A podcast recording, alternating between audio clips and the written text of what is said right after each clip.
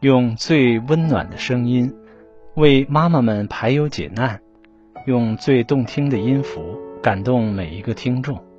各位朋友，大家好，欢迎聆听妈妈 FM，做更好的女人。我是主播 Jason，今天和大家分享刘墉的育儿小故事。刘墉，当父亲多进修，不要给孩子单向道。刘墉是一个著名的作家和著名的父亲，他曾经说过：“我最成功的角色是父亲。”在他和妻子的教导下，儿子刘轩、女儿刘一帆分别考上哈佛、哥伦比亚。如今，儿子刘轩也成为一双儿女的父亲，刘墉则晋级为爷爷，过着遗儿弄孙的生活。对于孙女和孙子的教育方式，刘墉也有新的感悟。刘轩和一帆小时候都能背很多诗，认识很多字，这个事还曾经被台湾的媒体报道过。但是刘墉后来发现，孩子长到十几岁时，却背不出两岁时背过的东西。他说：“从教育的角度，要给孩子更多玩耍的空间，更多想象的空间。”更多美的陶冶，对待儿子，传统的中国教育。我大学就结婚，二十三岁就有了儿子刘轩。那时我是比较传统中国的教育方式。当时我在中视当记者，去欧洲采访回来，儿子还很小，看到我就抱着我的腿。我那时候没有好好去抱孩子，只问他：“我教你背的注音符号。”你背起来了吗？他说：“你怎么这么无情啊？”后来到了美国，刘轩念小学一年级，我说英文要从头学，而且要念中文，要背书，还要默写。小学四五年级他就要默写《岳阳楼记》《桃花源记》，我用了中国父母强加式的教育，要他一定要学这个，一定要学那个。他那时候看到邻居的小孩在街上骑车玩，自己却要在里面默写中文，就哭了。我老娘就出来骂我，说学英文已经够累了，我得跪在地上给我老娘磕响头，说我要教我的小孩学中文，你不要阻止我。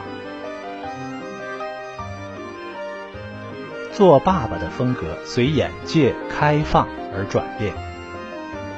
等刘轩上高中，虽然家旁边就有一所很好的高中，我跟太太还是决定让他去念离家较远的学校。他一下子有点惶恐，不能适应。可是我觉得不能一直把孩子带在身边，这样他会长不大。后来他进哈佛，他说哈佛会录取他，应该就是他自己在搞的一些东西。他用我的摄影机去树林里拍剧情片，拍反毒的影片。还学着编歌剧，跟同学搞到天亮才回家。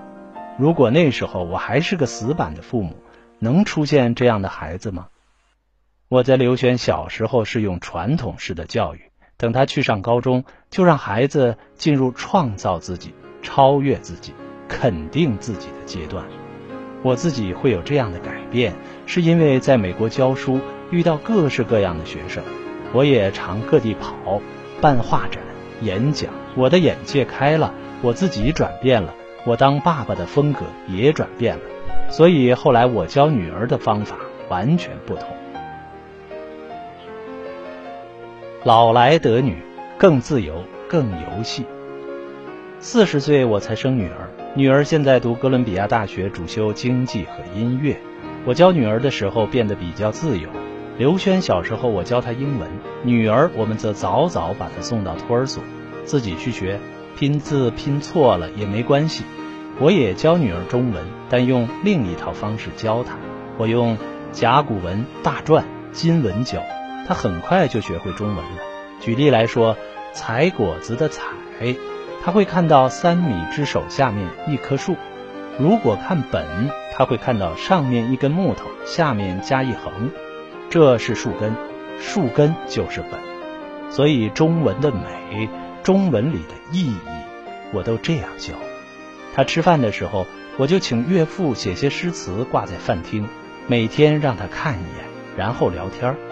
遇到他不会写的字，我有个小黑板，马上拿起来写给他看。第二天吃饭，我又把那字拿出来给他看，问他认得吗？一次一次让他自然学习。所以，我教育女儿的方式是更自由、更游戏的方式。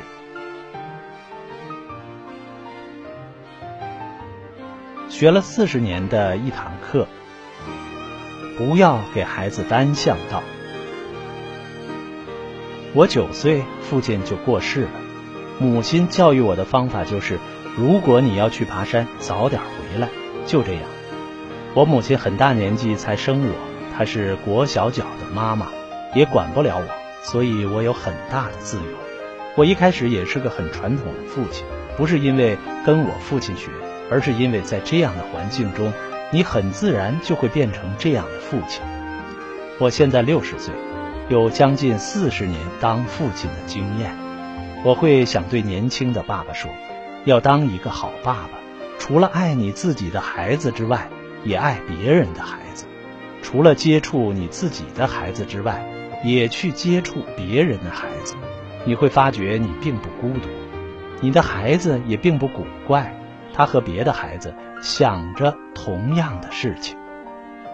当一个父亲，要好好的多进修，带给孩子最新的教育观念，把每一扇窗打开，让孩子看到世界，而不是只开一扇窗，然后告诉孩子，你就走这条路，爬到山顶，那就是你的目标。